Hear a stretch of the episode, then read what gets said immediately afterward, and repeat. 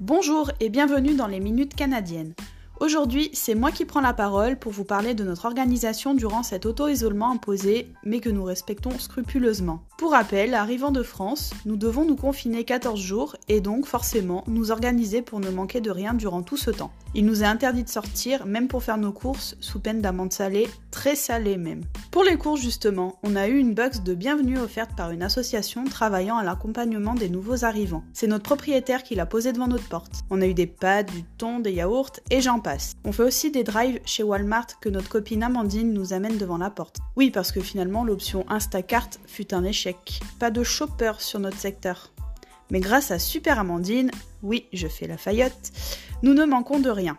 Après 48 heures de confinement, nous sommes toujours 4 et les valises se vident petit à petit. Allez, à bientôt dans les minutes canadiennes